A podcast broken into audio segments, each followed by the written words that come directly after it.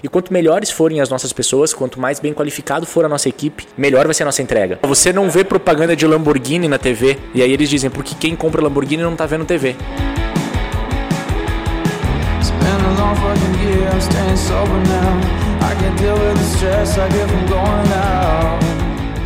Fala galera, tá começando mais um podcast Papo Raiz. Meu nome é Yuri Melo e é sempre nosso dever aqui, nossa missão, trazer os bastidores do empreendedorismo, sucessos, fracassos e aquelas perguntas sobre negócios que você sempre quis fazer. E hoje o papo está muito bom. Nós vamos aprender aqui como escalar em um mercado altamente competitivo e talvez descentralizado, como o de agências de publicidade. Como ter sucesso no mundo das agências de publicidade. A gente vai conhecer a história de um mega empreendedor do ramo e como sua empresa se tornou uma das maiores e mais reconhecidas agências de publicidade do Paraná.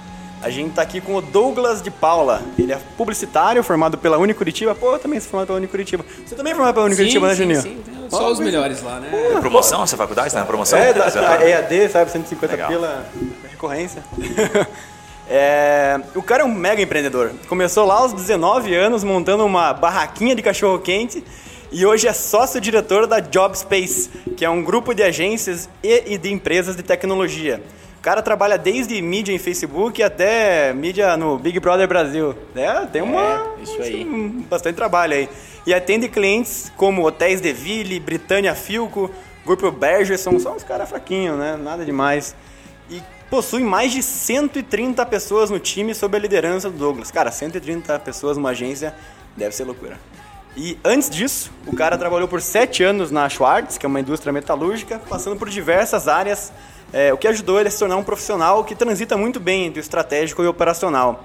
Além disso, Douglas também participa do board de algumas empresas, orientando as decisões em marca, tecnologia, publicidade e todo o universo digital. Bom, o cara é empreendedor há mais de 10 anos e hoje tem como estratégia verticalizar suas empresas para atender clientes em todos os momentos, pequenos, médios e grandes. Douglas, seja bem-vindo. Muito obrigado, agradecer aí primeiramente o convite do Juninho. É uma honra ao mesmo tempo que um desafio. Tenho ouvido os podcasts de vocês aí, só só gente fera, gente de peso e espero poder contribuir um pouquinho aí com, com essa jornada. Muito obrigado, obrigado. Pelo, pelo, convite aí. E a gente Show também está aqui com o Juninho e com o Guilherme, que eles estão com o péssimo hábito de embebedar nossos convidados. Eles não tomam cuidado aí se botarem alguma coisa no teu café. Pô, então de, E hoje... também dizem que entendem uma coisa de marketing. Tá? Hoje não posso beber, porque com o pé machucado, mas senão ia, ia beber aí com vocês. Sextou, né? Cara, obrigado por aceitar o convite aí, né? De participar do nosso no Papo Raiz aqui. A gente já se conhece aí uma longa data. Até foi indicação do Maurício que teve aqui com a gente ontem, né? Episódio animal, é, inclusive, Foi né? top. É, e, cara, o Maurício só falou assim, ó, oh, bicho, vou te indicar aí um parceiro meu. Teve duas pessoas que indicaram o Douglas para aquele momento. Foi o Kaique, que é cliente de vocês, né? Suplementos Curitiba, e o Maurício. E eles falaram, cara, só uma coisa, é, vai pronto para assinar, porque o Douglas, cara, não tem cara que vai vender o negócio melhor do que ele. Então, assim, se você tá sem agência, bola, hein, se você sentar lá, meu amigo, vai assinar. Então, Uma cara, já vai assim, sabendo que você vai. Tá, vai com a caneta. A gente não sabe, mas tá no vai funil desde a hora que ele entrou aqui nessa é. sala. Vai com a caneta. Eu falei, cara, não, para, eu sou um cara, né? O, o Guilherme assim até me conhece. Não, uns dois anos para confiar um pouco mais na pessoa. Não, cara. Dois anos pra você começar a conversar, de lá, olhar no olho. Contrato assinado e foi uma parceria ótima aí. Nossa, hoje a Ale Pharma tá com a logo lá, até hoje a gente criou junto, desenvolvemos aí, inclusive a marca nova foi eles que fizeram? Foi, foi. Ah, e hoje aqui, já nos bastidores, já, já, já, já tô trazendo ele para uma outra empresa nossa. Fechando aí, mais já, negócio. Cara, vamos fechar um negócio. Né? Acho que foram uns 10 minutos ali e a gente já tá fechando um business vendeu, novo. Né, cara, cara, vai ser o episódio. Não, não perca hoje, esse episódio vai ser foda. Depois bacana, Só para dar um contexto para quem tá ouvindo e que não, não ouviu o episódio ainda do Maurício, a gente agora tá com um bloco novo aqui que é assim, Douglas. É, é importante até porque você, você é o cara que vai definir isso, tá? Se a pergunta for muito fraca, para não falar um palavrão, que eu estou tentando falar menos palavrão, o cara tem que tomar um presidente no final, que é o conhaque, é homenagem ao nosso presidente, tá? Então no final você vai dizer, cara, a pergunta do Juninho foi ruim, mano. Vai ter que, que tomar. tomar um golinho. Vai ter que tomar. Tá liberado isso aí, tá bom? Vamos tentar é, filmar aqui. A gente tá com dois juízes hoje aqui, o Tiagão. Pergunta fraca, toma um conhaque. O Fabião, então você fica, fica de olho aí, tá? Qualquer coisa você levanta a mão aí, passa a faca. Bom, Douglas, Legal. vamos trabalhar aqui direto no, no, na veia, talvez, né, cara? Assim, você tem uma mega de uma agência, não é tão óbvio. A maioria das agências que a gente conhece, elas têm um teto muito baixo, elas não conseguem escalar, crescer, chegar a 130 pessoas no time. É, isso por si só já é um grande feito. É, e eu queria te perguntar assim, o que, que você faz exatamente na, na JobSpace, nas outras empresas que você tem no grupo, que diferencia a sua empresa de outras para você ter chego tão longe? Legal. Essa, essa pergunta eu gostei muito, ouvi vocês fazendo para outros participantes e queria que fizessem para mim, porque é o meu desafio diário, né, de responder. Então acho que para te responder essa pergunta, é, só para contextualizar um pouquinho, quando a gente fala em 130 pessoas, a gente está falando do grupo como um todo, né? E desde que a gente nasceu, é, eu vi um movimento acontecendo de empresas se tornando especialistas em algumas áreas. E ao mesmo tempo os clientes querendo ter uma única empresa que ele confiasse, unificar todas as, as soluções todas unificadas. Então desde que a Jobs nasceu, a gente se diferencia por ter tudo dentro de casa. É, eu vim de uma, como você comentou, um, um, orgulho ter trabalhado numa grande indústria e lá eu vi a empresa sofrer um pouco por muito do seu é, know-how estar terceirizado por conta de infraestrutura, de espaço e o quanto isso atrapalha, na verdade, né, você não ter tudo dentro de casa. Então a Jobs nasceu colocando todas as soluções para o cliente dentro de casa. Então, fotografia, desenvolvimento, tecnologia, implantação de plataforma, a gente vai desde o pensar, do planejar ao executar. Então, isso desde o nosso nascimento nos diferenciou. Ao crescimento, né, ao, passar dos anos, a gente começou a trazer é, para dentro da, do grupo JobSpace empresas é, como Software House, uma plataforma de e-commerce, é, fotografia, cinema, enfim. E isso hoje nos diferencia. Muitas agências passaram a tomar esses caminhos. Quem nasceu só fazendo ads entendeu que só ads não, não dá certo. Você precisa ter SEO, você precisa ter um bom site e aí essas empresas começaram a caminhar também para ter soluções é, internas. Mas a gente já está um pouco é, mais avançado e o pensamento é sempre esse: verticalizar nos diferencia muito de muitas outras agências ter uma solução que no nosso mercado é full service. Mas é diferente. A Jobs, é, eu trago que é diferente o nosso full service. Tem muita gente que é full service, faz SEO, faz o trabalho de programação, mas usando um parceiro terceiro. Para o cliente, ele diz que faz, né? ele faz. Nós decidimos ter dentro de casa. Então hoje a gente tem um time de, de mais fato, de 20, de fato full service, a gente tem mais de 20 programadores, a gente tem um time de fotografia, a gente tem um time de audiovisual, a gente tem um time de UX, a gente tem um time de interface, temos um CTO no grupo, então é, e a gente vai continuar nesse caminho, né? Tudo que as empresas precisam envolvendo marketing, tecnologia, publicidade, a gente quer é, ter dentro de casa de fato. Então isso diferencia o nosso negócio. Deixa eu te fazer uma pergunta nessa linha que você está falando de verticalizar, porque eu acho que na prática a maioria das empresas tem essa intenção, né? tem essa vontade. Todo empreendedor quer crescer o negócio dele. Como é que vocês tomam uma decisão na hora de falar assim, cara, vou comprar este negócio? Tá? Do ponto de vista até financeiro, porque acho que às vezes o cara tem capacidade, ou, mas tem medo, né? O que, que leva vocês a tomar aquela decisão? É financeiro? Estou com sobra de caixa? Arrisca? Como é que é por trás dos bastidores isso? Essa pergunta não vai te fazer beber, foi muito boa. É, a nossa decisão, sendo bem transparente, ela está focada no cliente. Então a gente é, tem o cliente como centro de tudo e esse cliente numa sala, numa mesa de reunião, a gente está conversando e de repente a gente se vê é, conversando sobre uma solução que ele precisa para aquilo dar certo e a gente não tem essa solução. Então a gente pensa algumas coisas. Primeiro, é, qual é o, a distância desse, dessa demanda do nosso know-how e do nosso mercado, né? É, o quão confortável a gente vai se sentir atuando e tendo isso dentro da empresa e o quanto faz sentido para o nosso cliente contratar isso junto conosco. Então, quem determina o que hoje a gente tem dentro de casa é o nosso cliente.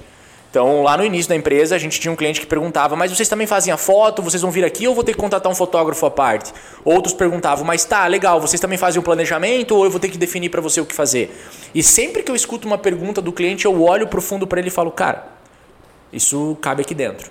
Então, desde que nas nossas áreas de marketing, mídia, tecnologia, publicidade, conteúdo, a gente fica dentro dessa, né, para não fugir muito do nosso know-how. Então a decisão final é ser bom para o nosso cliente. E já teve vezes que vocês decidiram verticalizar em alguma área ou algum serviço que não era interno e vocês é, viram que era, era, uma má ideia, tipo assim, que virou uma estratégia que deu às vezes um tiro no pé, porque, puta, só aquele cliente que precisava daquilo, era um serviço que valia a pena terceirizar, ou não, sempre que você verticalizou, você falou, cara, isso aqui vai virar um produto que eu vou oferecer para outros clientes também, que vai me retornar financeiramente, além de satisfazer aquele cliente que pediu. Perfeito. É, a gente demora muito para tomar essa decisão, então ainda não aconteceu.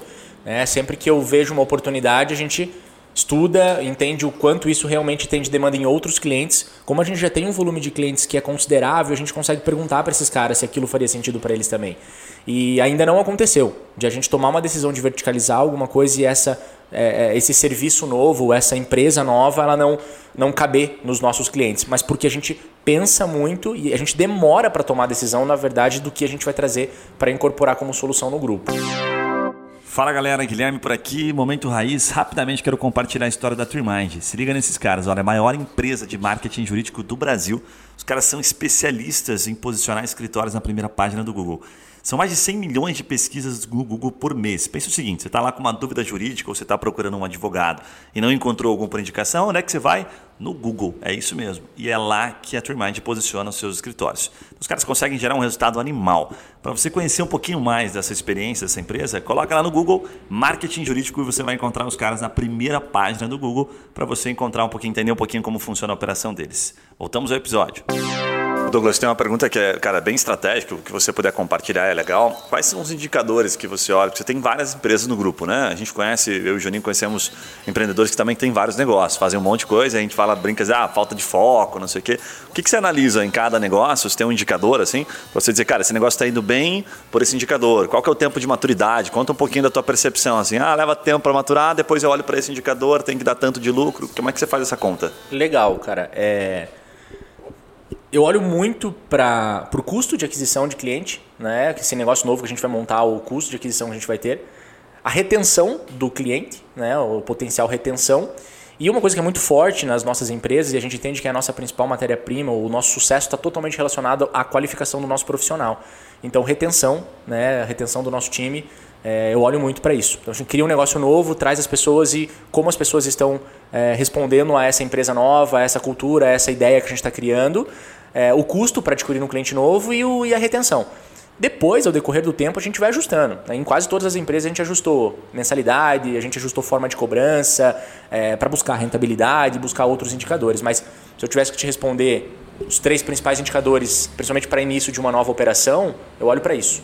Né? O custo de aquisição, a retenção desse cliente e a nossa equipe, a equipe, é o potencial de manter esse profissional. Né? Porque para a gente crescer, é diferente de escalar produto, né? É, eu já ouvi é, algumas vezes que não se escala serviço, não se escala agência, mais para frente a gente pode falar disso, mas pessoas é o que dita o nosso negócio. Né? Então, o desafio está nisso. Cara, eu queria ter uma curiosidade, tá? Fugindo um pouquinho do tema, assim. Você fez a mídia do Big Brother Brasil. Cara, eu achei diferente, assim. Nunca conversei com ninguém que fez uma mídia do Big Brother Brasil. Como é que é o case disso? Como é que são... O que, que você pode falar de custos, assim, resultados disso? Bom, custo eu acho que não, não, não consigo abrir aqui assim, mas para te falar desse fenômeno, né? Ano passado a gente teve experiência com um cliente que é, fez a participação no Big Brother, é uma marca de desodorante, a Bove, e cara, foi é uma mídia de massa, né? Assim, o investimento é altíssimo, né, comparado às mídias digitais, mas abriu muitas portas para esse cara porque se torna uma marca querida e desejada por milhões de pessoas, né? Então é um alto impacto em curto espaço de tempo. Isso é o efeito mídia de massa. É um grande impacto. E outras empresas passam a querer vender esse produto, porque as pessoas vão consumir, sabe? Vira aquela história da, da, da Friboi, a, a, campanha famosa deles de as pessoas pedirem Friboi no, no açougue. Tem Friboi, tem Friboi, tem Friboi, e o açougue começou a ter que é, ter Friboi, né? Então, é uma experiência muito legal. A gente participa de. de a, a, Globo ela é muito aberta, então a gente participa de brainstorming, é, reunião com o Boninho, reunião com o time de produção, para definir as melhores ideias. Cara, Esse... que susto, Douglas. Eu achei que você tinha, tava fazendo a parte é, estratégica do Fiuk, mano, que ele tava falando lá dentro do Não foi, Ainda bem, não, velho. Fiuk, não, eu que tô. Cara, eu tô coordenando Michael Jackson, que o Fiuk tá falando e tal. Vestimentos dele e tal. que bom, é, né, velho? Essa parte, eu não sei se a, se a Lumena autoriza a gente a falar. Ah, esse é o né? Juninho, é o presidente que tá fazendo. Essa parte do Fiuk é o presidente que tá fazendo, mas depois ele conta. mas isso é engraçado, porque a gente tá hoje, né, com a edição de 2021 bem movimentada aí. E 2020, que foi bem movimentada também, começou a ter muito famoso, né?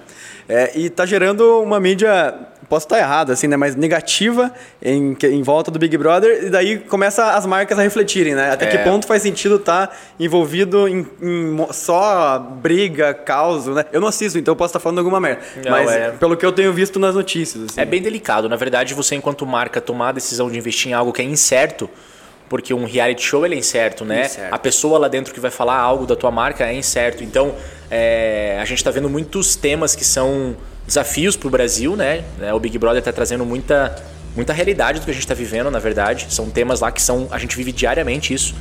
Então é um desafio para a marca, né? Não, não saber o que se esperar, porque as pessoas estão lá dentro, a, a emissora não, não influencia nisso, então é de fato é aquelas pessoas são aquilo mesmo. Sim.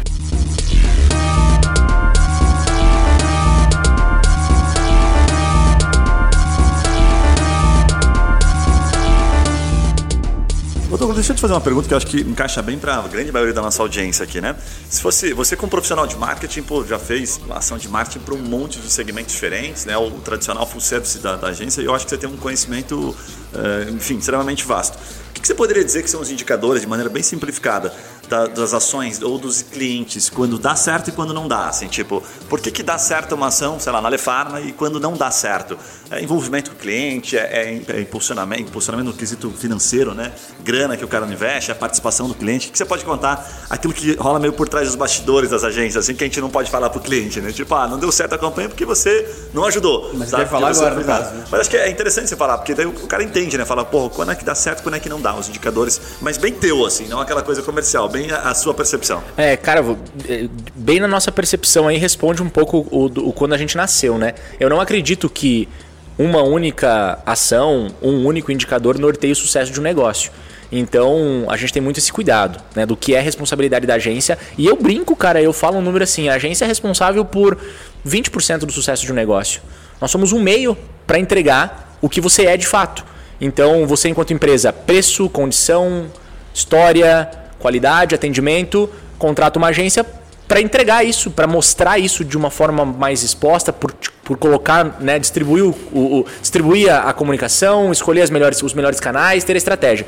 Mas o, o, grande sucesso é da marca mesmo, né? Então a gente, enquanto agência, fala bem a realidade para o cliente, que é, a gente depende muito do negócio do cliente, do cuidado dele, da atenção dele, da equipe interna, para que aquilo que a agência propague dê certo. Então, a gente, obviamente, entrando mais em termos técnicos, quando a gente faz mídia, a gente olha para ROI, né? a gente olha para o quanto está investindo, o quanto está retornando. Quando a gente pensa em mídia social, a gente sempre tem um indicador que norteia, seja alcance, é, nunca métricas da vaidade. A gente bate muito isso no cliente. Tem cliente que chega e fala assim, cara, eu quero ter mais seguidores.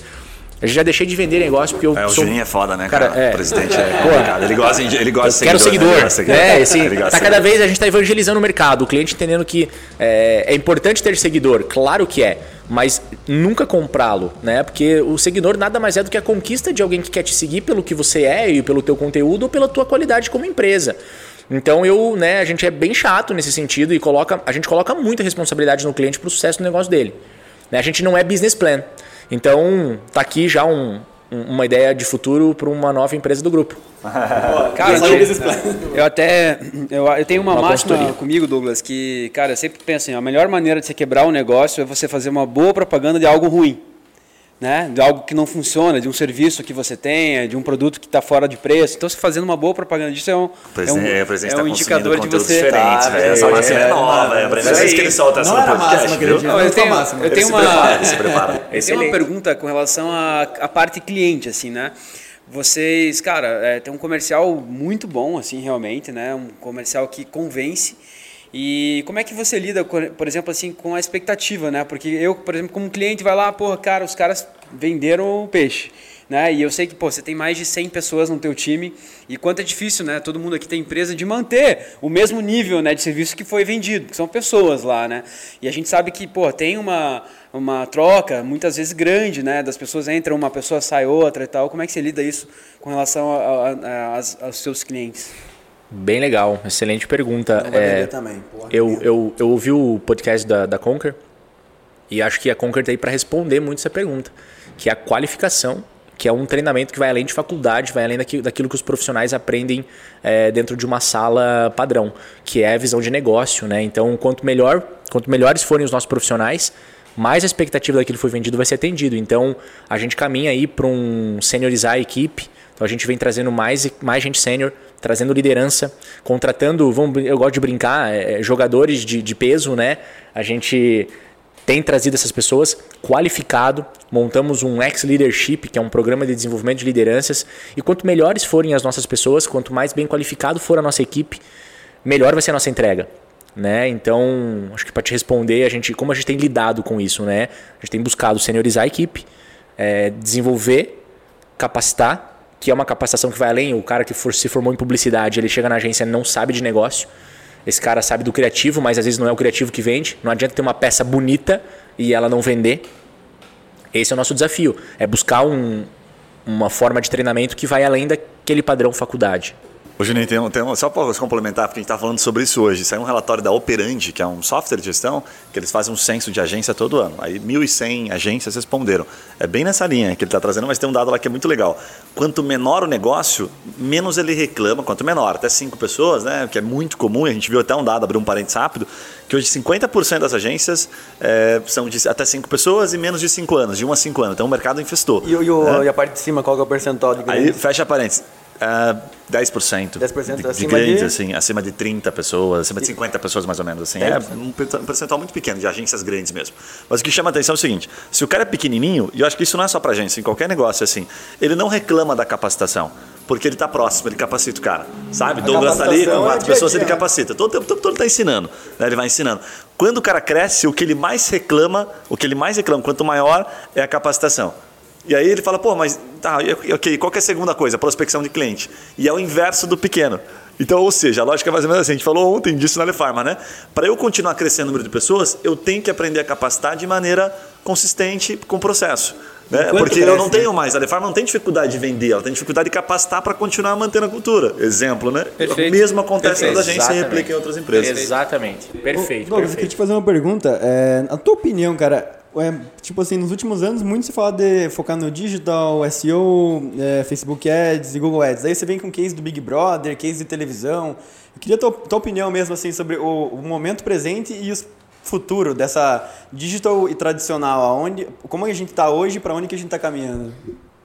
Eu vou manter a minha opinião de seis anos atrás. Eu fiz uma matéria para uma revista em Curitiba, revista Viver, do Luiz, parceiro, e eu escrevi sobre digital desde que a gente nasceu. É, eu não acredito no fim do físico, né? não, não, nunca nos intitulamos como agência de marketing digital. Eu acho que o digital é mais um canal.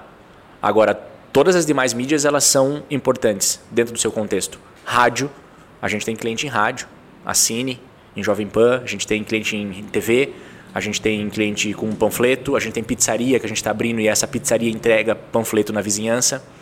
Então eu acredito no digital, eu acredito no omnichannel de fato, nas lojas terem experiências digitais, óbvio, mas eu, eu, eu vejo um mundo conectado, integrado não é excludente, na verdade. E você vê o custo-benefício disso hoje ainda desproporcional para o digital? Tipo assim, colocar lá 10 mil reais numa campanha 100% online e 5 mil numa, num digital, é, você vê ainda que tá, é desproporcional no, no online? Ou muito, não? muito. É, é, muito. Ainda é por isso que muitas marcas estão trazendo o seu investimento para o digital, né?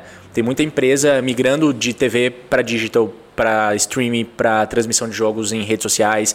E você vê essa migração gigantesca de grandes marcas para o digital. Então, ainda é muito desproporcional. Custo de mídia off para produção também, tudo na verdade, né? Produzir um conteúdo para off, produzir um, um outdoor, é, é, é, colocar 30 outdoors na cidade, ativar uma campanha. A gente ativa uma campanha digital em 10 minutos. E a gente ativar uma campanha outdoor não se faz em, em, em 10 minutos, né? Então... Pegando um gancho que você está falando, tem uma loja que eu gosto bastante, que é, é bem simples. Eu aprendi com um cara sinistro também, mas que ele fala assim, cara, a lógica é bem simples. Não parta do offline ou do online, esquece tudo isso.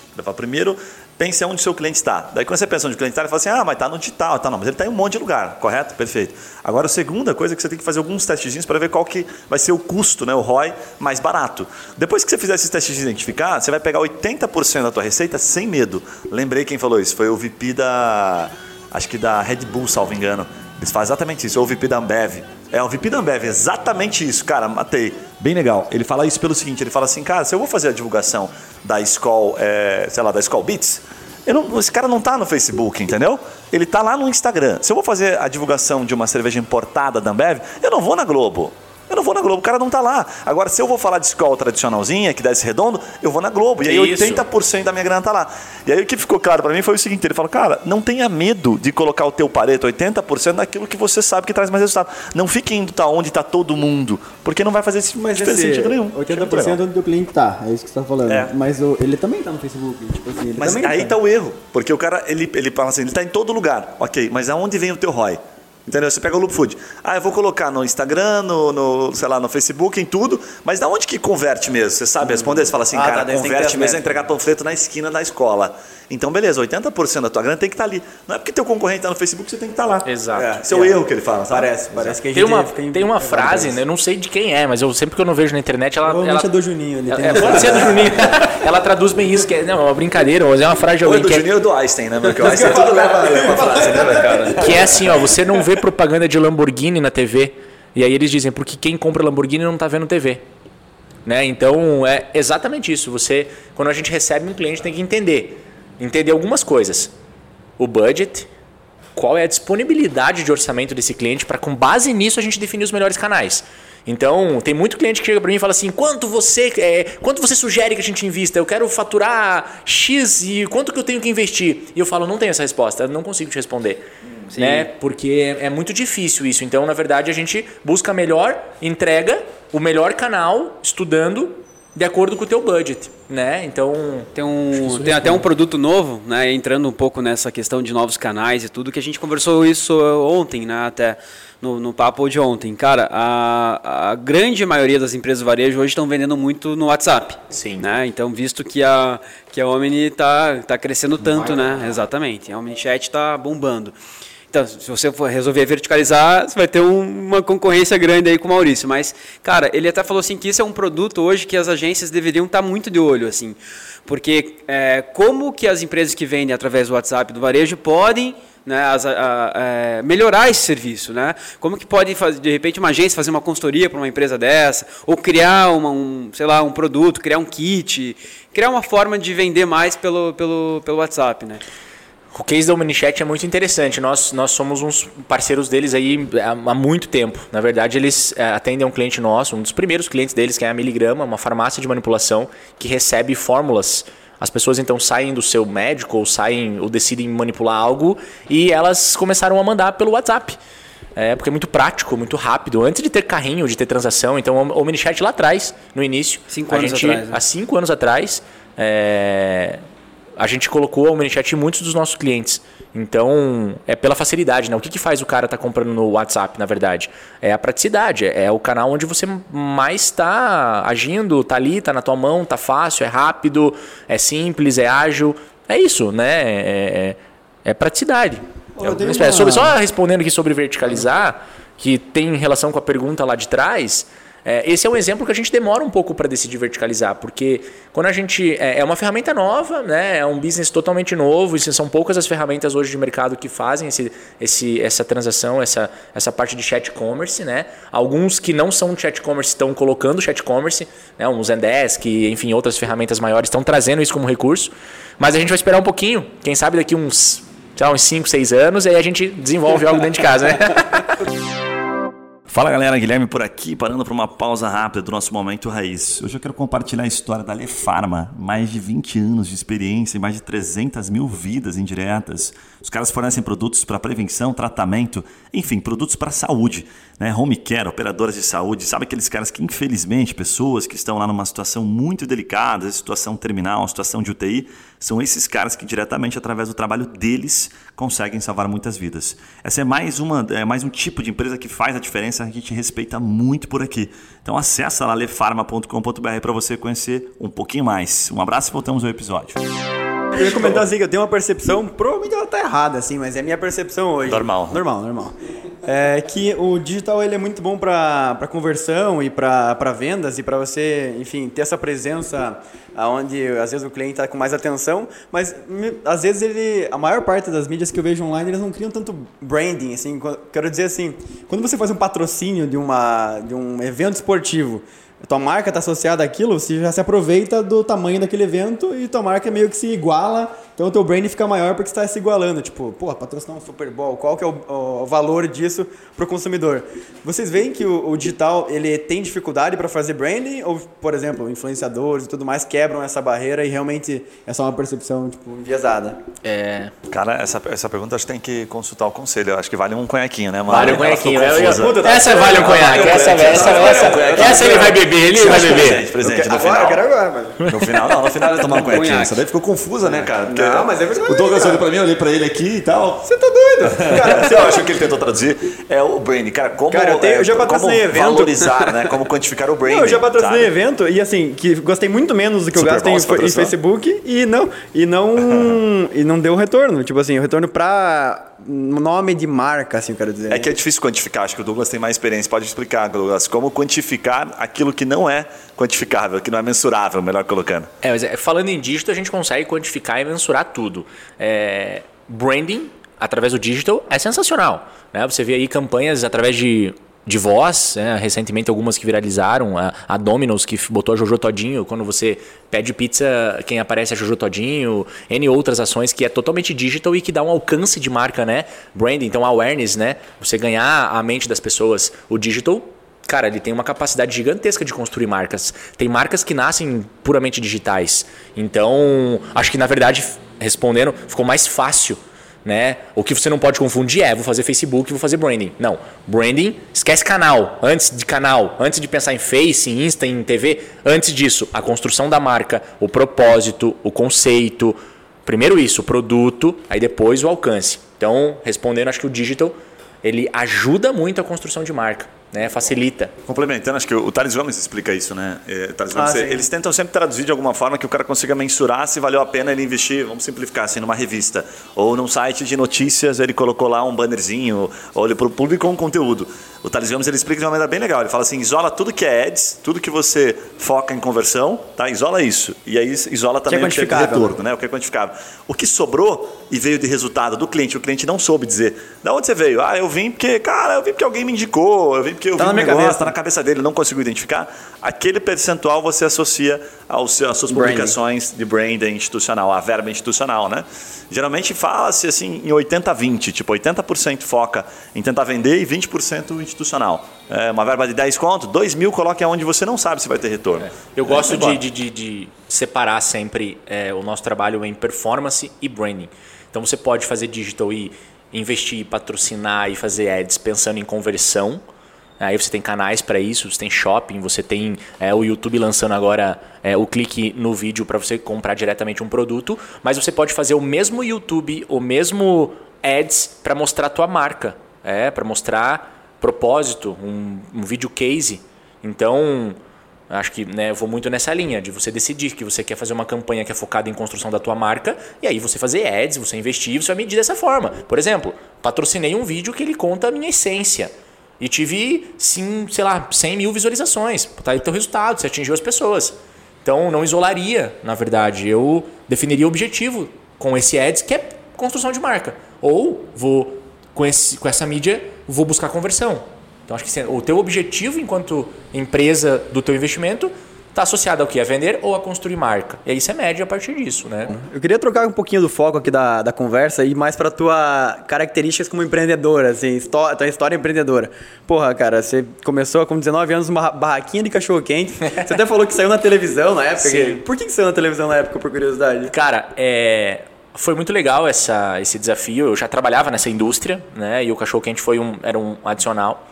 E por trabalhar na indústria, você aprende algumas coisas que não é normal, como um 5S, como organização, como é, coisas que né, é, foge do padrão de uma barraca de cachorro quente. E a minha barraca de cachorro quente, ela era na Manuel Ribas, bem na esquina lá da Cal Pharma. E eu fiz 5S na barraca de cachorro quente, eu demarquei tudo exatamente onde ficava, onde tinha que ficar os, os banquinhos para as pessoas sentarem, ela tinha uma demarcação. É, os potes, era tudo demarcado. E eu é, passava veja-flores por toda a vizinhança quando eu chegava para que tivesse um cheirinho gostoso e as pessoas associassem o cheiro à barraca de quente. Então quando todo mundo chegava, tinha exatamente o lugar que você tinha que deixar o, o tomate, o lugar que você tinha que deixar. As coisas eram todas demarcadas. E e um dia foi é, comer cachorro quente lá uma pessoa que era repórter da, da, de uma TV na época, acho que era Rick. E achou muito curioso tudo aquilo, que tinha aquelas fitas, né? Eu, eu fazia as fitinhas, exatamente como é 5S. Legal, que legal. E fui surpreendido por uma gravação. Na verdade, eu tinha o cachorro quente de um lado, do outro lado da rua tinha um concorrente. E era muito legal de ver. Eu chegava, estacionava meu carro, tinha um, ah, 12, 13 pessoas consumindo no meu cachorro quente e ninguém no vizinho. Então foi, foi bem legal. Não, não, não só o 5S, mas tudo que eu fazia ali, né? Eu tentava pegar aquilo que eu tinha de conhecimento da indústria e traduzir no cachorro-quente. Só pra você ter ideia, eu fazia as compras, é, eu definia as compras do cachorro-quente com uma planilha de MRP. Que é uma planilha que você lança. Por exemplo, vou vender 10 cachorro-quentes. A planilha tinha a inteligência de destrinchar isso em quantos pães, quantos pães, quanto de tomate. BI quanto- da cachorro, do Cara, cachorro quente. era um, era, uma, era um MRP que eu usava para programar uma fábrica, eu tinha pro cachorro quente. O Que cara, hora, o cara pesava as gramas até do tomate, mano. Eu não ia comer cachorro quente, imagina tudo pesadinho, bonitinho. Cara, era isso aí. assim. Pô, dá um pouco mais de tomate, não, uma- vai bota rolar. uma não. mostarda extra Não vai aí, rolar, não vai rolar, já foi. Cara, eu- o chefe- o chefe Tudo isso uma- gera experiência, né, cara? E você teve é, outras coisas aqui de sociedade que também às vezes não deram certo, Sim. enfim. Acho que tudo, essas experiências, elas formam, né? Quem você é hoje, as decisões que você toma, né? Você tem uma, um fracasso favorito, assim, tipo, um, alguma cagada que você fez nessa vida empreendedora que você fala, cara, isso aqui me deu uma mega de uma lição? Tenho sim, cara. É, nessa de crescer, de, de expandir, de, de, de sempre pensar e, e pensar muito rápido e querer fazer as coisas muito rápido, eu acho que tenho esse. A ansiedade te gera isso. É, acho que dois anos atrás a gente é, abriu uma sede, uma unidade em Londres. Uma ideia de, de fazer um business lá. A gente tinha um correspondente e através desse correspondente a gente montar um negócio. Então a gente construiu tudo, cara. Uma marca, chamava-se Go Up Space. Criamos uma marca, defini uma equipe, contratei pessoas, separei a operação, criei um fluxo de projetos que vinham da Europa para cá, é, enfim. E foi um fracasso, né? É, é muito difícil, era uma demanda que envolvia uma outra língua. é, aí eu não falo inglês, cara. Pasmem. E eu não conseguia resolver alguns problemas que tem que ser o dono resolvendo. E aí isso eu falei, caramba, vou dar um passo para trás, cara. Eu preciso aprender a falar inglês. Mas já tava eu- rolando, já tinha operação, já tinha tinha, cliente. cara, a gente teve cliente, a gente teve projeto, a gente vendeu, a gente entrou e, cara, apaixonou pela ideia. Se uma ideia pela- e Mas por que, que o negócio era bom? Uma conversão? Tipo, ah, vou entregar em português, vou, ve- Por que vou vender, é vou produzir em real, Exatamente. vou produzir em real e ganhar em, Exata- libra. Exatamente, cara. A gente, né? Ah, puta, legal. Vendi, um- vendi uma landing page lá, um site, por exemplo. E o cara pensou, desculpa te engordar, tipo o FI. Pô, aqui o FI no Brasil é 3 mil. FI em Libra 3 mil, dá 20 conto, entrega o mesmo custo. Caraca, tô rico, velho. Fechar 10 clientes eu. Ainda mais o brasileiro. é, foi, né? brasileiro Exato. tão criativo, né, cara? Vai criar cada foi coisa. um fracasso, porque é, em termos financeiros, exatamente essa conta, né? A demanda lá também existe, precisa de cliente, precisa de site, precisa de. Cara, precisa de tudo, mas o processo, o fluxo, você ter uma operação em uma outra língua e você não dominar essa língua, cara, é, é, não dá. Não dá, né? Eu na liderança do negócio, não tendo dominância sobre a língua, não, não, não deu certo. E a maior dificuldade foi liderar as pessoas lá ou foi resolver coisinhas que, tipo assim, operacionais mesmo, do dia a Não, dia? a- a- a- as pessoas eram aqui, né? A gente, a gente manteve a operação aqui e lá a gente tinha um, só um, um, um comercial, né? uma pessoa base comercial. A dificuldade estava em gestão do negócio mesmo, né? Porque você precisa falar com o cliente, né? Você precisa conversar, você precisa. Aí processo, aí. aí é, Aí você tem fuso, aí você tem é, o, o- as pessoas do Brasil fazendo marketing para algo local em Londres. Assim, você- você- a forma de escrever, a, a linguagem, isso me fez entender que o local, né, pensar em marketing local, você estar localmente atendendo um cliente faz uma diferença. Então, para ir para fora, a gente vai ter que ir com estrutura mesmo. Cara, a gente É, brinca aqui, de- só complementando rapidinho, porque eu achei massa que você falou, é, que a gente falando nos bastidores, a gente tá almoçando e tal, falando, cara, a gente é muito, a gente superestima a nossa capacidade, a nossa inteligência o tempo todo. O problema do cara que às vezes faz sucesso é ele superestimar que ele é muito mais inteligente do que ele é. E na verdade a gente geralmente é muito mais limitado do que a gente pensa que é, né? Então você fala assim, tem duas coisas que a gente superestima. Acho que a inteligência e a segunda é o tempo, né? Aí você fala assim, não, cara, eu, eu sou bom, eu chego lá em uma hora consigo resolver a parada e vou embora, sabe? É, A gente sempre super- superestima isso. E aí eu costumo brincar, você falou, cara, tem o, o, o, o cara que é o otimista utópico, né? E tem o realista motivado. Sabe? Então, puta, eu, eu prefiro me Como é que encaixar é? no. é. Como que é? Não, isso é legal. Tipo assim, ó, eu e o Juninho acho que a gente se encaixa mais no realista motivado. O Yuri é maluco. O Yuri, ele é, ele é- Cara, ele é assim, ele, ele é desse jeito, assim, ele chega falando como é que ele. Não, eu vou começar a pilotar amanhã e, cara, eu vou bater o Ayrton Senna na semana que vem. Isso, né? Ele tem isso, que é legal. E a gente precisa bate, né, disso. daí? e é bom. Mas são dois perfis bem diferentes. Então a gente é um pouco mais assim, o Yuri traz projeto animal, a gente fala, Yuri, puta, isso aí vai demorar, mano. Calma Os um caras pouquinho. tão cansados, cara, eles tal." co- eles começam ele tá cansados, sempre né? acelerado. Essa combinação ela é boa, sabe? Só que é, é complicado, porque a gente superestima demais a nossa capacidade. Ah, sim, Louco concordo isso. contigo. E, e na verdade, na nossa sociedade, a gente brinca que eu sou mais esse louco.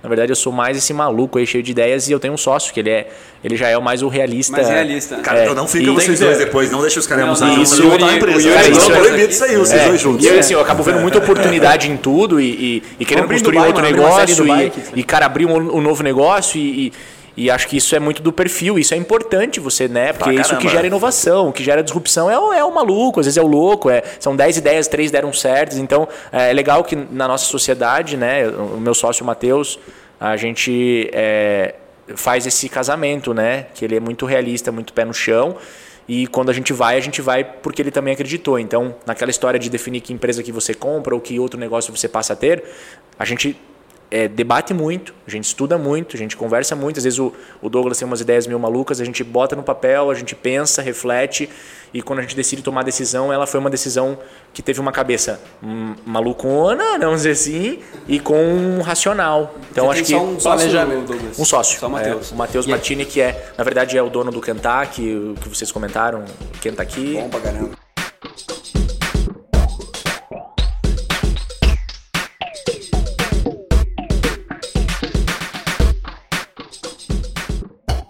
Deixa eu só te contar um negócio que rapidinho aqui, contar para. Que eu acho que achei bem legal. Você falou do negócio de inovação. Eu estava ouvindo um podcast do cara que fundou o São Marché. Você ouviu também, né? eu vi. É um mercado super sofisticado em São Paulo e tal. Cara, me chamou um negócio, me chamou muita atenção o negócio que ele falou no podcast, que ele falou assim, cara, eu tava para montar um supermercado. Você conhece essa história, Janinho, não? Não. É muito legal. O cara fala assim, cara, e aí, pô, eu falava pros caras, eu quero fazer um, su- supermercado super sofisticado que eu boto a panificadora, o açougue e a frutaria na frente do mercado. Porque, pô, o cara vai, o cara fez é uma análise, mercado. vai contra o senso comum total. E bota o é, pisinho de madeira, taquinho mesmo, para ficar mais sofisticado, ficar mais confortável. Aí ele ia atrás dos caras que eram consultores especialistas, os caras falavam: você tá maluco, você vai quebrar se você colocar na frente, que as pessoas Piso de vão ver." madeira, cara. Piso o de negócio ma- congelado, Tudo. vai estufar isso aqui em 15 minutos. Não, e olha que doido, cara, para finalizar. Ele falou assim: tudo que eu ia falar pros caras de ideias de inovação, isso é inovação, é, eles não aceitavam. Daí um dia ele falou assim: quer saber de uma coisa? Cara, não vou mais consultar esses caras, porque senão eu não vou conseguir inovar. Eu falei, que cara maluco, velho. Ele falou assim: não vou parar de consultar É, tá os caras quase que assim são especialistas. É, mas é isso. E para finalizar, ele falou uma outra coisa que, ele achou legal, que eu achei legal. Ele falou assim, cara, aí na hora de contratar, vou contratar um gerente tradicional do mercado? Não posso. Por quê? Porque o cara é xarope, o cara vai chegar cheio de ideia pré-definida e aí eu não vou conseguir, sabe, fazer aquilo que eu preciso fazer, de inovação. Daí ele só comentou, para concluir, tem um monte de coisa que deu errado, um monte de coisa que continua errado e eles continuam acreditando que aquilo é o diferencial do É, o que negócio ele falou caras. assim, que- Falei, cara, esse cara é maluco, velho, para com Porque ele tudo. comentou assim, essa questão, um exemplo pequeno pra demonstrar o porquê da cultura, né? O piso não faz sentido nenhum, piso de madeira em área de congelados, em área porque realmente estraga e tem que ficar trocando. Daí ele conta no episódio, cara, pra mim faz mais sentido ter uma pessoa mais de manutenção pra cuidar desse piso, mesmo ele sendo errado, por causa da experiência que ele entrega, e do que ele lidar ali, ir pelos livros de, de um supermercado e ser mais um só. Sim, né? É que é complicado, cara. Assim, a gente. É, porra, eu trabalho no comercial ativo ainda da, da- da- do Grupo Lefarma, assim, cara, e, e, assim. Nesse comercial ativo e todo esse planejamento estratégico, tudo isso que a gente conversa aqui no nosso dia a dia também. Então, quando a gente leva uma ideia nesse nível assim pro mercado na prática, a grande maioria das pessoas não tem essa mente aberta, essa visão. Então, assim, cara, elas enxergam 99 defeitos, falhas. E, cara, mas se vocês pensarem nisso, não vai dar certo. Mas se for por esse lado, não vai dar certo. Mas se a pessoa tiver que baixar o aplicativo, não vai dar certo. Ah, o idoso não sabe mexer. Cara, e, e aí realmente é uma barreira, assim. Então, como é que eu lido com isso? Com insanidade mesmo. É, eu acho que para inovar mesmo, você tem, tem que ser um pouquinho louco, né? É um Isso. louco, um louco consciente, vamos pensar assim. Eu li um livro recentemente, é de 0 a 1, Do Peter Thiel. É. E lá fala muito isso, né? Que que- como é que você vai contratar um consultor para te opinar sobre um negócio que não existe, né? Ou um negócio que, que, cara, que ninguém Contrata fez. Yuri, cara. Pode é, que ninguém o Yuri, fez. que é. Cara, ninguém fez. Futurista. Ninguém, ninguém fez isso, né? Quem que o Maurício vai ouvir para falar sobre o chat commerce? É, cara, é, é muito difícil. Você tem que, você tem que acreditar naquela ideia e, cara, até o fim, né? É. É, eu acho que muito do que eu tenho feito hoje, assim, eu já viajei pra cacete também, assim, né, cara? Hoje, de repente, pelas coisas assim de O viagem. eu presidente tive, deve conhecer uns 30 países, mais ou menos. Esse foi 30 ano países. passado, É. meio da pandemia. Fica mais difícil, porque você, porra, já, né, cometeu diversos erros, mas assim, eu tenho me apaixonado muito pelo problema, assim, sabe, cara? A ideia, assim, eu acho que ela é importante, assim, mas, cara, muitas vezes a ideia que eu tenho, ela resolve um problema meu só, né? E aí a gente vê os grandes erros acontecendo em função disso. Mas aí você, apaixonando pelo problema, você cria soluções que nunca ninguém pensou, né? Então não é reinventar a roda, né, cara? É olhar sobre aquilo e ver algo que ninguém tá vendo. Cara, que Esses bom. dias, deixa eu falar, esses Nunca dias. Esses dias eu fiz um post no meu Instagram é, de uma ferramenta da agência, né? Como a gente tem a software house, todos os softwares que a gente usa para gerir a agência são próprios. E eu fiz um software de gestão de projetos, muito legal. E eu postei. E um dono de uma outra agência, de uma agência do Rio de Janeiro, uma grande agência, que a gente conversa, me mandou, pô, você não comercializa, é, está comercializando para outras agências? Aí eu chamei ele no WhatsApp e falei, ainda não. não. Esse não é, não, não é um software, né? A gente não tem ele pronto para assim, tá aqui e você usa.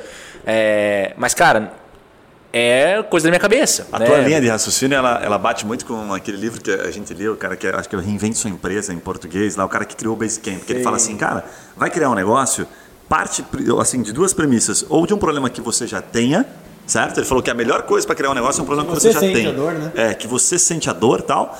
Porque essa linha do propósito, assim, ela é muitas vezes é, romântica no mercado. Não, vou criar um negócio com um propósito animal, mas o cara às vezes não tem aquele problema.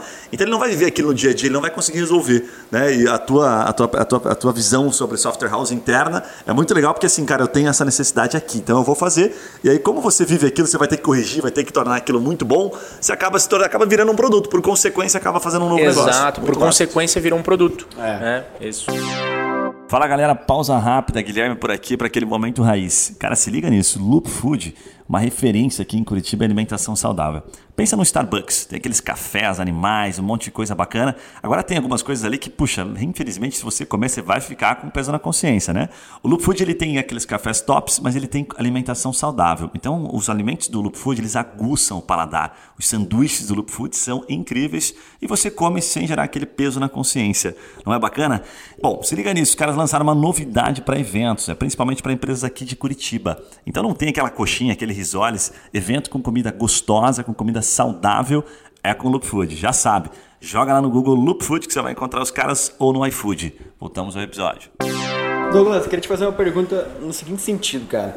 É, vocês têm agência há quanto tempo já, Jobspace? A Jobspace está com seis anos. Seis anos. Eu queria que você desse algumas dicas para quem tá começando né, com, nesse mundo de agências ou... Puta, tem muito hoje, cara, o cara que é bom de marketing no seu negócio e acaba montando um negócio paralelo com uma agência.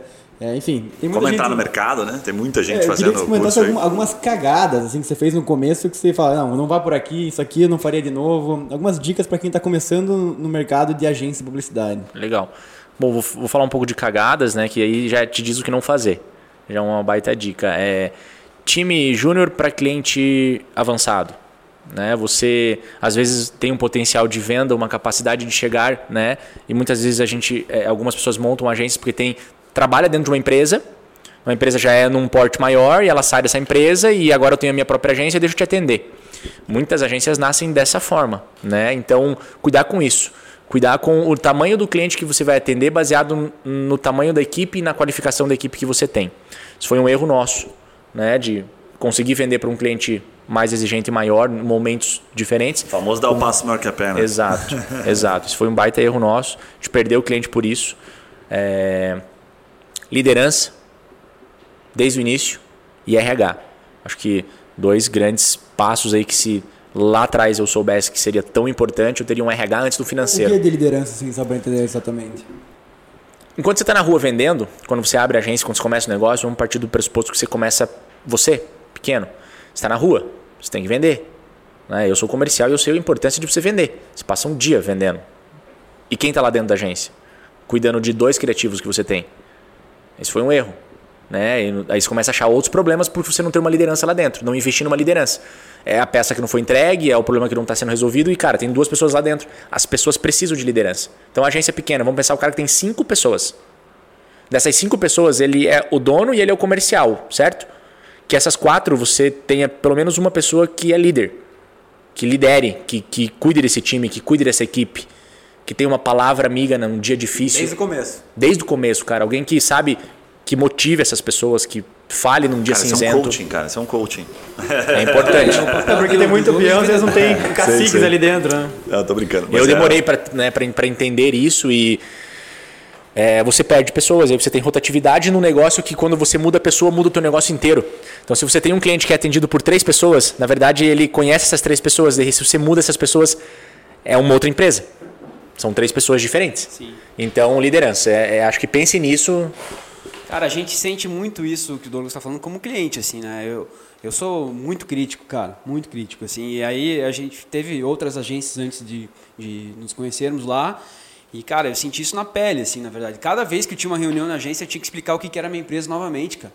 Tinha um briefing lá e tal, mas acho que o pessoal não lia, não sei, cara, assim, chegava, chegava no nível que eu falava, cara, não faz o menor sentido mais manter, né? É. Então, assim, eu acho que a gente vê muitos erros repetidos, né, pelas, por essas agências. O cara prometendo que é uma agência full service lá e aí o cara não tem metade do serviço que ele promete, né, e, e equipe júnior é muito crítico na nossa área, é, é muito, muito isso, é. muito sério a, a rotatividade, né? A, o turnover.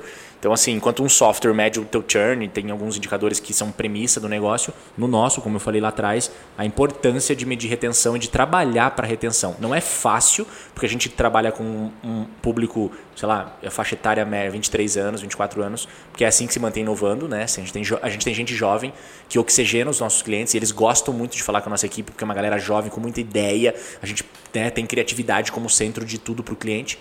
E essas pessoas estão muito ansiosas, né? Assim, o mercado está muito aquecido, né? Profissional de mídia, profissional de desenvolvimento. Ontem Pô, a Conquer, né? A Conquer comentando sobre. Né, Você viu, Vocês né? fizeram uma pergunta muito legal, né? Parte da tua equipe é você tem 30 programadores. É o mesmo caminho que a gente está seguindo, né? A gente tem hoje um volume de programadores. A gente deve competir com programadores na cidade, né? Então é uma, é uma equipe jovem, é, é um, uma é uma disciplina nova para o mercado, muitas coisas que acontecem em digital, pensa em SEO, pensa em mídia, pensa em programação. E isso torna o mercado muito competitivo. Então, é bem desafiador no nosso mercado a retenção de profissionais. O Douglas, deixa eu te fazer uma pergunta antes. A gente, a gente tem uma parte que a gente vai falar sobre um pouco da característica dele, assim, né? É, que é um pouquinho da tua percepção de mercado para tentar extrair insights. Para quem está ouvindo, assim, fala, cara, tem uma oportunidade, tem uma brecha, você é um cara visionário, dá para ver que você vê várias oportunidades em negócio, não só na tua área, mas em outras, né? E a gente está vendo muito movimento, que a gente vem falando sobre isso, que a gente acha que pode ser uma oportunidade, que é esse movimento dos influencers, né? que parece que não está tão organizado, assim, sabe? É tipo como se a gente fala, pô, para onde vai? Para onde vão todos esses influencers que estão começando no Instagram? Da onde vem? Caras que estão. Como se alimentam? É, tipo, o que, que você acredita disso? Você acha que isso vai fazer parte do marketing nas empresas? Porque a gente sabe que tem uma, parte, uma fatia que ganha dinheiro, a outra fatia que não ganha nada, que é a grande maioria. Como é que você está olhando essa onda de todo e mundo querer ser um resultado mesmo com as permutinhas, cara. É, pois é. O que, que você vê disso? É, Para responder isso, eu queria lembrar o que vem antes de influencer. É uma palavra chamada influência. Você influenciar alguém.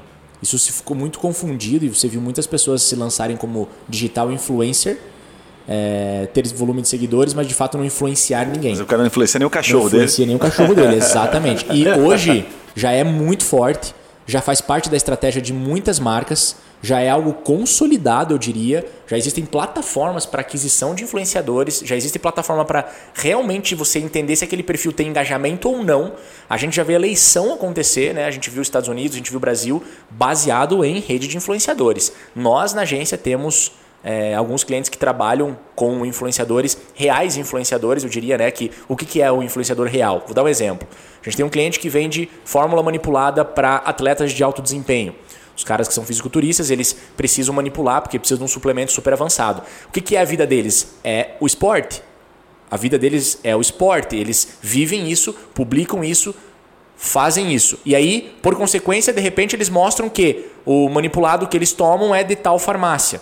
Eles inserem isso no dia a dia e eles acabam influenciando. Então esse é o real influenciador, que as pessoas estão confundindo um pouco publicidade, eu contratar uma pessoa para fazer um publi para divulgar a minha empresa versus eu ter alguém que no, na sua vida, no seu dia a dia, ela vai me influenciar. Então, é, tem muito aspirante a influenciador, também que está virando uma profissão, é, gente querendo ser influenciador e produzindo conteúdos aleatórios e acho que isso é um problema. Mas, de um modo geral, já é realidade no mercado e acho que cada vez mais se fortalece. Porque, para responder isso, a gente tem que lembrar do que caminho está indo a internet, né? O caminho é conteúdo, o do caminho é branded content, o caminho é produção de material de alta qualidade. Então o LGPD está aí, cada vez mais restrição para entrega de anúncio, cada vez mais caro entrega de anúncio. Então as empresas precisam pensar em conteúdo de qualidade. E quando você pensa em conteúdo de qualidade e você é uma marca, você tem que olhar para aquele influenciador que realmente vive aquilo.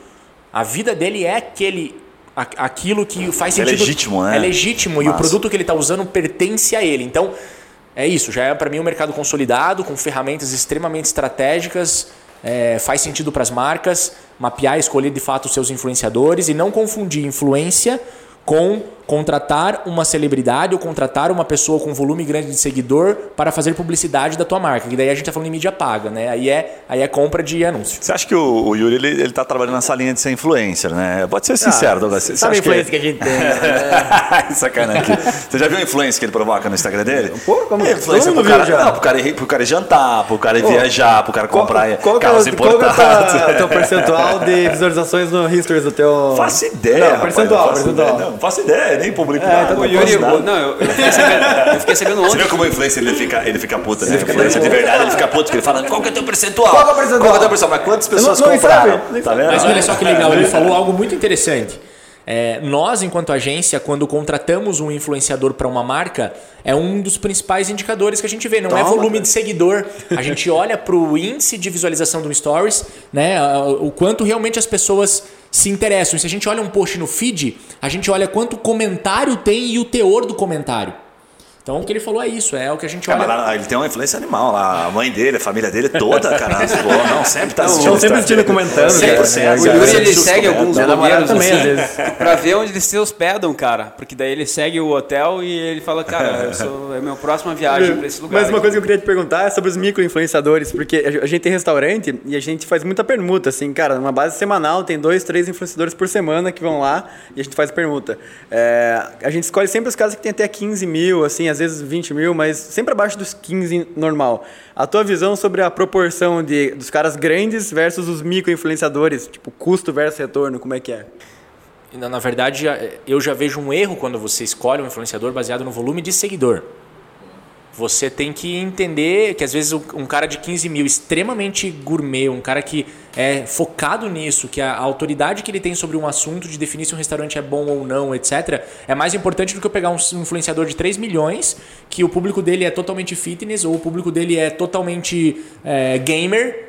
O cara tem 3 milhões de seguidores, ele é gamer, e você olha o volume de seguidor. Então, você tem que olhar a pauta desse cara, que tipo de conteúdo ele gera, ah, para daí escolher se faz sentido para o restaurante ou não, né? Em Curitiba você sabe que existem empresas que são muito focadas nisso, né? É o que fazer Curitiba, é, empresas que são Tem um- cara, tem uma tem vários, de tem, de tem comida, vários, né? tem, tem, tem do segmento fit, é, Eu, eu até quero dar um depoimento com relação a isso. A gente está trabalhando também na área de nutrição, né? A Nefarma focada em nutrição. E, cara, eu achei bacana demais a ideia de uma das, das influências que está trabalhando com a gente lá, porque ela fez o inverso. Ela falou sobre a Alefarma e alguns produtos, postou. Mas não compre. E, e aí. Não compre, você vai se arrepender, você vai Não, emagrecer. escuta vai ficar essa, escuta essa, cara. Vale a pena pra vocês implantar lá. E, cara, é, ela depois, ela fez isso, daí ela, cara, simplesmente vieram 60 novos seguidores, tá, na Alefarma, e aí ela, a gente como, a gente consegue, a gente mede toda a venda da Alefarma, porque a gente descobre de onde vem lá na hora de efetivar a venda. E, cara, teve lá uma receita de acima de mil reais, ela falou assim, ah, quanto você acha que que dá pra gente fazer agora se a gente fizer um trabalho dedicado. Aí ela entrou em contato comigo. Bom, eu sou, influ eu sou influencer, nutricionista e tal. Então, cara, foi feito. Ah, ela fez Ela antes fez do antes. Ah, ela fez antes. Fez antes, cara. Então, porra. É que ela está começando. É que ela está começando. Então, esse é, é- é um mercado já. Existem influenciadores é, que são já. O reno- Douglas já deixou o recado. Ela não é que ela é boa, é que ela tá começando.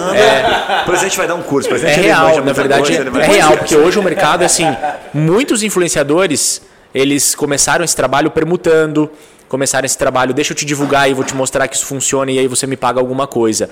Hoje, eh, a gente trabalha com influenciadores né, que vivem disso, que ganham com isso, são né, influenciadores com mais de 600 mil seguidores, com engajamento, com público, eles vivem aquilo e todos eles recebem para aquilo que fazem, eles cobram por stories, eles cobram por quantidade de publicação. Não, e tem Né, os valores vi- que estão. É, eles viraram Você tem noção de número de influenciador ou não? Faz Quantidade? ideia? É, nunca vi um dado desse assim. quantidade de É, influencers, assim, de, digitais de, de, influencers. os caras que querem ser influencers, que têm assim, mais de 10 mil seguidores e que vivem isso. Olha, deve ser um número muito expressivo. É né? um número expressivo. Meu Deus. Um número expressivo. Esses dias eu recebi ligação da, da, da, da- de uma cliente nossa, a mãe, é, me dizendo que a filha viralizou no TikTok, tava com 15 mil seguidores no, no Instagram. Falou, Douglas, o que, que eu faço? Ela tá, tá para começar a faculdade. Manda ela pra escola E ela, estudar. não, então, exato. E ela assim, Douglas, assim, ó, ela passa às vezes a tarde inteira para produzir um conteúdo no closet dela e vou te falar, ela postou um sapato que ela comprou numa loja aqui, é um interior, elas moram no interior acho que de São Paulo, e a loja ligou para ela porque vendeu tudo. Então, assim, ela, ela realmente influenciou. E aí ela, a mãe ligou e falou assim, cara, e aí, o que, que eu faço? Né? Ela, ela tá se tornando uma influenciadora. Faz mais uma filha, ué. E aí, eu, cara, eu chamei uma reunião, chamei uma conversa. com- Eu falei, posso conversar com ela? E, e, e bati um papo e falei assim, falei como agência mesmo. Eu falei assim, cara, é, eu vi teu Instagram, eu vi teu conteúdo, você é natural, você é você, você, assim, estude, viva a tua vida, né? Mas o teu conteúdo ele é muito é muito real, é muito, você é muito da sala. verdadeira. E você é muito verdadeira. E você é o exemplo real de que por isso que você influenciou as pessoas a comprarem aquele sapato. É, só tome um cuidado, né? Tome um cuidado para não virar merchan, não virar, não pensar muito no dinheiro já tão rápido. O influenciador já vê uma oportunidade de ganhar ali, porque quem se torna influenciador, porque ele influenciou e muitos, se você vê hoje de sucesso, não ganhavam, né? Não, não usavam isso como uma forma de ganhar dinheiro, de remunerar. E por isso que cresceram Então- tão rápido às vezes, por ser autêntico, né? Exato. Queria, deixa eu te fazer uma pergunta rapidinho aqui antes da gente finalizar, que eu acho que é bem legal. É, cara, te- tem um monte de mídia entrando, tem agora Clubhouse, daqui a pouco vai ter a outra, não sei o que, Home, a outra, não sei o que das quantas. Essa eu não conheço, É, essa- cara, então, é, né? mas o Clubhouse você conhece bem. A pergunta que eu quero te fazer é o seguinte, cara, se fosse pra você eleger assim, uma mídia, ou que você acredita, né, pela tua percepção pô, e vasta experiência, o que, que você apostaria, dando como dica para nossa audiência? Cara, vai aqui, ó, irmão, vai nessa daqui que ainda tá pouco explorada. Onde é que tem mais oportunidades? Oportunidades Sabe por que eu mercado. perguntando isso? Porque todo mundo acha que, não, agora eu vou pegar o filão, o Clubhouse. Não, vou entrar agora, que se você não entrar agora, você tá, você tá morto, não sei o quê. Os caras queriam toda aquela. Você que tá por trás dos bastidores, o que, que você pode falar sobre isso? Isso de fato existe ou aonde- aonde você indica as pessoas irem? Eu vou re- responder, vou dar duas respostas. A primeira, que não tem resposta certa, porque depende do teu negócio. Dependendo do teu negócio, você vai entender qual é o melhor canal. Né? Então, isso é realmente fato. Isso faz sentido você estar lá. Muitas marcas se questionam. Eu tenho conteúdo para o TikTok, faz sentido eu estar no TikTok? Quando explodiu o TikTok, a gente teve muitos clientes. Cara, a gente tem que estar lá, a gente tem que entrar lá, qual que é o público? Então, sempre há essa novidade, todo mundo quer estar lá. E por que, que as marcas querem estar? Porque entende-se que o público vai estar lá. Então, assim, vai ter gente lá, vai ter gente consumindo, e se vai ter gente consumindo, eu quero, eu quero ser visto. Então, primeiro, é, antes de pensar em canal, olha para o teu negócio, entende o público e olha para onde faz mais sentido e aí monta uma estratégia. Agora, olhando para um global, para um geral, se a gente tivesse que, pô, não importa o negócio, você tem que dar um direcionamento. Eu, Instagram, né? Eu definiria Instagram ainda que é a rede que não cresceu tudo que tem que crescer. Ela gera recursos novos, ele tem uma inovação constante. É, vocês devem lembrar do Snapchat que surgiu e o Instagram foi e lançou Stories. É muito provável que sim, Clubhouse, por exemplo, dando certo de duas uma, o Instagram faz igual ou ele compra, né? Tem que pensar nisso, mas é uma rede que inova, que entrega engajamento, entrega ferramenta, recurso. Você consegue ter os melhores amigos, você consegue ter uma live, você consegue fazer um ao vivo, você consegue promover o conteúdo, você consegue patrocinar. Então, eu tivesse que escolher, mas veja, é delicado isso, mas tivesse que escolher, é uma Tá, mídia. eu tá cada vez mais fácil ganhar dinheiro é, com o Instagram, né? Ferramentas, agora o Close Agora Friends, depende gente- muito. Por exemplo, o LinkedIn é uma rede muito forte que cresce muito no Brasil. E tem alguns negócios que é muito importante o LinkedIn, né? Dependendo do tipo de negócio. Se você é uma consultoria, O B2B, por exemplo. né? O muito B2B, cara. Se você é um B2B, é, LinkedIn é extremamente importante. Nós ganhamos alguns clientes por LinkedIn. Para vocês terem ideia, quando um profissional nosso, um funcionário nosso faz uma publicação no LinkedIn, ele atrai, por exemplo, o gerente de e-commerce de uma marca de um determinado lugar. Então, Lin- LinkedIn para nós é extremamente importante. Só fazer um comentário rápido. Você acha que vale a pena o, o presidente ele fica no TikTok? Às vezes eu vi no celular dele, tava o ícone do TikTok. Você acha que faz sentido ele estar lá no TikTok? não é normal ele já é um tiozão. dessa ele já idade é um tá- tiozão. Ele O é que, que você acha, Douglas? Eu acho que para ele se manter jovem e, e- e ver- e entender o que, que a geração nova tá fazendo, ele- é bom ele se manter lá para ficar por dentro dos memes. Cara, é, é um assunto relevante, cara. Eu tenho dois filhos, um quatro anos, outro sete, né? Como que eu vou conversar com eles aqui? O presidente já justificou, né? Eles Com o motivo de ele estar no TikTok. criança, eu tenho lá no TikTok. Cara, isso é Você tem que- respeito, você né, tem que velho? se Tá comunicar. Você tem uma filha de 11, 12 anos. Não, Se você não tá tiver no TikTok, tá, você não sabe o que ela tá fazendo lá, meu amigo. Douglas, eu queria mudar aqui para um último, ah, último tema aqui, que é, cara, cara- características empreendedoras, assim. O que, que você é, poderia compartilhar com a gente que são principais características, talvez tua ou de você como sociedade, com o teu sócio, que fizeram você chegar até aqui e conseguir ter esse sucesso como empreendedor, assim? Olha, pode parecer clichê, mas muita resiliência, pesado, porque a gente não, não tem glamour nenhum, nenhum, né? Você acorda com uma mensagem positiva de uma pessoa que topou trabalhar contigo, que é uma profissional incrível, e fecha o dia com alguém que você tem que é incrível, que é um pilar, dizendo que recebeu uma proposta e está saindo. É, então, assim, resiliência, muito pesado, né? comprometimento. Então, assim, eu, eu tenho esse comprometimento que eu tenho com o meu negócio e eu, eu levo isso para minha equipe desde que eu trabalhava lá na Schwarz. Na verdade, né? É, fui um cara, né, ganhei prêmios lá e, e, e digo para minha equipe que eu pensava como dono mesmo quando eu não era dono. Então, eu, eu, eu brinco que eu recebi alguns fornecedores e o fornecedor falava para mim assim: pô, que bacana o carro do teu pai. Eu, e achavam que eu era filho do dono da empresa. Então, esse mesmo comprometimento eu trago para o meu negócio. Né? Então, acho que características, as minhas principais características, né? Tô longe de ser um gênio e, e acho que é muito esforço, muito esforço, muito comprometimento e resiliência. Top. Acho que, Muito bom. sendo bem sincero. Vamos para de bola final? Bora, bora, bora. Não, é assim, cara, é só. Eu acho que é legal falar sobre isso, cara. A gente falou isso semana passada, inclusive, que é, essa trajetória empreendedora, e, é, ela é muito solitária, né, cara? Ah, sim. E no final, assim, você tá lá, cento e poucas pessoas no time, motivando a galera, e no final você pega teu carro, chega em casa e fala: Caraca, velho, o que, que eu tô fazendo, né, bicho? No final você entra na Entendeu? conta e fala, pô, tô fudido você aqui. senta lá no, no teu momento Netflix, Entra, música, alguma coisa, você fala, bicho do céu. Será que isso que eu tô falando vai acontecer, né? Será que tem, tem esse momento de solidão que é, você tem que se. Pior, tem, o dia mais desmotivado do cara é o quinto dia útil, mano. Quando chega aquela fatura pro cara pagar Cara, tudo funcionar assim, entendeu? Aí o cara fica, meu Deus, que loucura que eu tô fazendo. Não é Melhor fácil. dia útil, depois A. É, a muito realidade- desafiador, assim. É realidade muito... que não é fácil. Papo tá Raiz é legal, caiu bem para esse momento que a gente vive, porque tem muito glamour nisso, né? E assim, realmente ter amor pelo aquilo que você faz, não importa a área que você atue, acho que isso é uma característica. Todo mundo que conversa comigo e, e é muito do que quem me conhece fala, assim, ah, o Douglas é um bom vendedor, etc. É porque eu estou vendendo. Quem, quem, quem me conheceu lá na Schwarz, eu era o melhor naquilo que eu fazia lá. E eu me tornei alguém muito importante lá porque eu fazia aquilo. E não tinha nada a ver com vendas, eu não vendia. Hoje eu vendo. Então eu preciso ser muito bom vendendo. Então eu me preparo muito para quando eu vou vender. Acho que se eu Cara. fosse social media, ou se eu fosse mídia, ou se eu fosse repórter, eu ia buscar ser o meu melhor naquilo. Essa é uma característica de daquilo que eu ganho como desafio, se eu tenho o desafio de fazer aquilo, eu vou buscar fazer o melhor. Então, só um parênteses bem rápido, eu tive um desafio de assumir a coordenação de uma área de logística, para vocês entenderem. Eu, eu passei por, né, por várias áreas. Logística. Cara, eu fui comprar o livro do Ronald Balu, lembro até hoje, para ler, para estudar. Fui estudar sobre Six Sigma. Fui estudar sobre coisas da indústria, porque eu queria ser, queria manjar muito daquilo, queria ser muito bom naquilo. E eu levei isso para onde eu fui. Fui fazer agência, fui construir um negócio de comunicação, e eu entendi que eu, porra, agora tô no comercial, preciso vender. Então assim, persuasão, você aprende. Técnicas de persuasão, oratória, você aprende. Então, muito do que eu hoje faço, eu aprendi. Então eu não era comercial na minha primeira agência. Eu tinha um, um- eu tive um, não, uma outra agência, tive um sócio e eu não era comercial.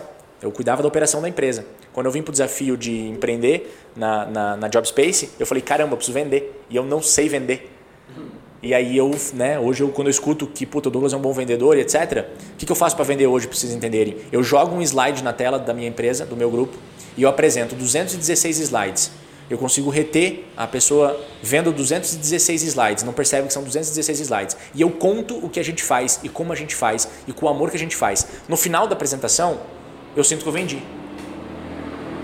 Porque é isso, né? Então, acho que Tem uma, uma. Você falou ali que quando você pensava como dono da empresa, né? E as pessoas achavam que você era filho do dono, né? E hoje você, como dono de empresa, você tem o mesmo carro que o dono da empresa tinha anti- antigamente ou não? Ou é um pouco melhor? é melhor. É melhor, né? É melhor, não, é melhor, é melhor. E tem uma história muito legal. Eu tive um gerente meu que bateu no meu ombro há muitos anos atrás. Um gerente meu bateu no meu ombro e falou assim: Não é você que está andando de Audi.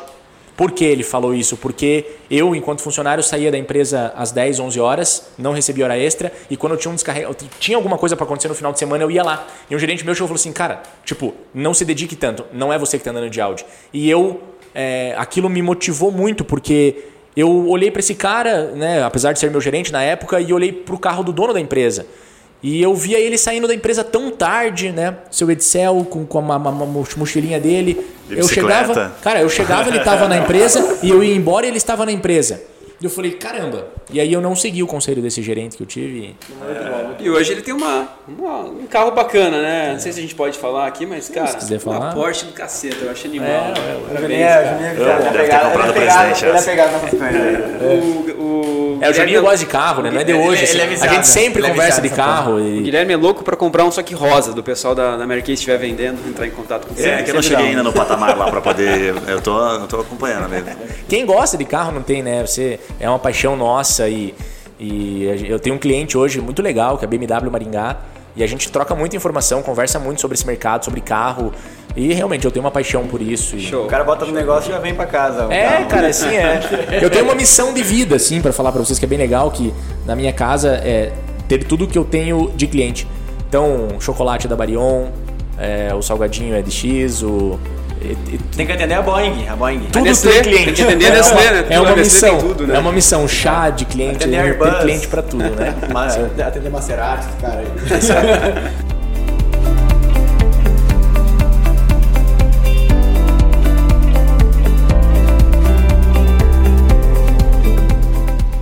Douglas, a gente tem um bate-bola que a gente sempre faz com os convidados aqui no final, que são perguntas rápidas aí pra às vezes você dar uma, uma ideia, uma dica, uma frase, uma palavra, enfim, como você quiser. Pode ser?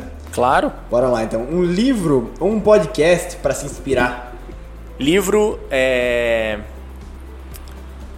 Livro. Criatividade SA. Que é considerado um dos melhores livros de negócio. Boa. É, conta a história da Pixar, a história da Disney, conta um pouco da trajetória do Steve Jobs e cara, eu tirei muito assim, é um livro que eu fui parando ele para aplicar no meu negócio. O X Leadership veio do banco de cérebros que esses caras construíram. Como é que eu faria o Toy Story 3 e manteria isso criativo? Olha que desafio. Esse é o livro, chama-se Criatividade SA. Vou anotar aqui, mano. Criatividade SA. Muito bom. É, se você é quem você se inspira ou segue como empreendedor, empreendedora? Quem eu sigo, quem me inspira é Provavelmente ele segue o Juninho, né, mano? Influência, né? Presidente. Círculo Cara, de influência, né? Carro do Juninho, né? Eu gosto muito da linha do Bill Gates, por tudo que construiu, por como se posiciona. É um cara que, assim, realmente é uma referência, um, um cara que eu gosto. É, sigo essa galera nova aí também, que está criando muita coisa legal. Thales Gomes, Alfredo Soares. é, gosto também de algumas outras áreas. Gosto do Dave Leonardo, é um cara que me inspira. Do Rayan, você gosta? De quem? Do? Ryan. Ah, não conhece, nem não conhece, não conhece. não conhece. conhece. Passa pra próxima, passa pra próxima. É, se você pudesse voltar no tempo, Douglas, que habilidade você teria aprendido mais cedo? Inteligência emocional. Boa. É, se houvesse ou se tivesse um motivo para as pessoas não gostarem de você, qual seria? Essas perguntas, cara. comecei- Cri, cri, cri. O editor de Não, botar Bota uma assim. musiquinha de fundo. Cara, não, cara. Musiquinha de elevador, todo de mundo elevador. Repete a pergunta, porque ela, ela, ela é difícil de responder. Das suas características do teu perfil, se tivesse um motivo das pessoas não gostarem de você, às vezes, puta, muito energético, ou muito positivo, ou muito negativo, o que, qual que é Só uma não pode ser dizer, ah, não isso é muito perfeccionista. Não, o principal é esse. O principal é esse. É ser muito vendedor, ser muito. é, quando eu vou contar uma ideia, muito empolgado. E isso. Isso confunde muito a cabeça de quem está ouvindo, é, quem está vendo, quem. é. Sabe? É, acho que é isso. É muito. Eu sou, eu sou acelerado, sou enérgico. Acho que é isso. Boa, boa. E a última pergunta seria assim, cara, um aprendizado, uma frase, um conceito, se você pudesse botar um outdoor para o mundo inteiro ver, não pode ser propaganda de nada, tá? Com uma frase, um conceito, tem alguma algum mantra ou algum aprendizado que você carrega com você que você acha que pô, todo mundo deveria saber? Ah, é, essa pergunta, cara, eu tô começando a achar que tá Podia, muito você podia falar antes. pra, pra ter dar uma tempo de pensada, né? Você podia falar Vai, antes. vai, pra- vai, né? vai. Isso aí vai muito da tua filosofia, né? que- Do teu porquê fazer as coisas. Né? Eu acho que, cara, pactos claros, amizade duradoura. Boa. Eu acho que é, é, isso vale pra tudo, na verdade, né? Excelente. Pra amizade, quando a gente fala amizade, eu quero ser amigo dos meus clientes. Eu sou amigo de muitos dos meus clientes. De almoçar, de estar em casa. Cara, são pessoas. Então, pacto claro em todos os sentidos, né? É, com o negócio, com amizade mesmo. Pô, como que- o Papo é Raiz, não, não podemos encerrar sem fazer o Yuri tomar pelo menos um golinho do presente. Eu, Fábio, faz a gentileza, vamos fazer ele tomar aqui o golinho do presente. porque, Mas você cara, tem- não, pode tá esquecer da pergunta, você merece. Um copinho lá, Fábio. Ansioso. A Assim, pergunta cara, sobre o branding, eu até Não, agora. a pergunta é agora, Não. a gente não entendeu Eu vou, ela, eu né? vou fazer para outras pessoas Vamos fazer aqui ao vivo. Porque merece, né, cara? Se você tá tomar, né? escutando pelo Spotify, não perde o episódio no YouTube, vendo o nosso colega Yuri. Boa, cara. Depois você vai postar isso aí também pra ver se de repente o presidente Tem vai vender um pouco mais, né? Isso aqui tem engajamento? Isso aí tem, você vai virar um influencer do Cara, conhaque é muito gostoso esse tá conhaque, vendo né? um presidente? Cara, porque nosso presidente, dois presidentes tomavam conhaque. Um é o nosso presidente aqui, o outro é o Luiz Inácio Lula Silva, pô. O cara é tomar cachaça, cara, conhaque. Presidente tão presidente, cara. Muito bom. É forte, né? Presidente normalmente é Douglas, forte. Muito obrigado, legal, cara. muito Se você legal. quiser, pô, deixar uma mensagem final, como o pessoal encontra Job Space, como te encontra nas redes sociais, por gentileza. Bom, acho que eu não, não, não vou falar da Jobs, vou deixar uma mensagem final aqui de agradecimento. É a primeira vez que eu né, trago e, e me vejo contando a história ou possivelmente inspirando alguém com o que a gente faz no dia a dia. Isso é muito gratificante, na verdade. A gente nunca espera por esse momento, né? Esse momento palco, vamos dizer assim. Não, não vivo para isso, a gente não, não busca isso, não faz pensando em que isso vai acontecer. Então, é, fui desafiado, né? É, é, é, você tem que se sentir bem seguro para responder, então gostei muito. Parabenizar vocês por esse trabalho, essa ideia e que continue nessa pegada de papo raiz mesmo. E tenho certeza que é, tem muita gente que vai se inspirar nas histórias. Eu ouvi alguns podcasts e realmente vou seguir, vou acompanhar. E cara, para quem está acompanhando aí, que está empreendendo, se vai empreender, é, não volte atrás. Né? Assim, acho que olha para frente, mantenha o- os pés no chão, busque alianças. Acho que isso é muito bíblico, né? A gente não vai longe muito sem alianças, então tem alianças. Não tenha medo de ter alianças para te ajudar, para te aconselhar, é, ser humilde para reconhecer aquilo que você não é bom, que você não sabe e buscar ajuda, buscar conselho. Tem muita gente que tenta fazer muita coisa sozinho, é, não tem consultor para isso, não tem consultor para aquilo, e as pessoas que eu acredito de maior sucesso têm, se aconselha muito. Então, busque se aconselhar. Busque se aconselhar que com certeza vai ajudar aí o teu, teu E o cara ainda no começo falou, puta, não sei se eu tenho o que falar, cara. É sempre assim. É sempre Esse assim. é o só do teu Instagram, do teu LinkedIn. Fala aí. Meu Instagram é Douglas Jobs, tudo junto, Douglas Jobs. Muito bom. Pra quem tá ouvindo aí no Spotify, não esqueça de seguir a gente ou no Deezer, onde mais, Tiagão, que a gente tá? Deezer, Spotify, Apple Podcast. Apple Podcast, Google. Siga aí, Google, enfim, onde você estiver aí, pô. E se você tá vendo no YouTube também, curta esse vídeo, se inscreve no nosso canal aí, ativa o sininho pra você receber as notificações e até o próximo episódio. Valeu! Valeu, galera. Valeu.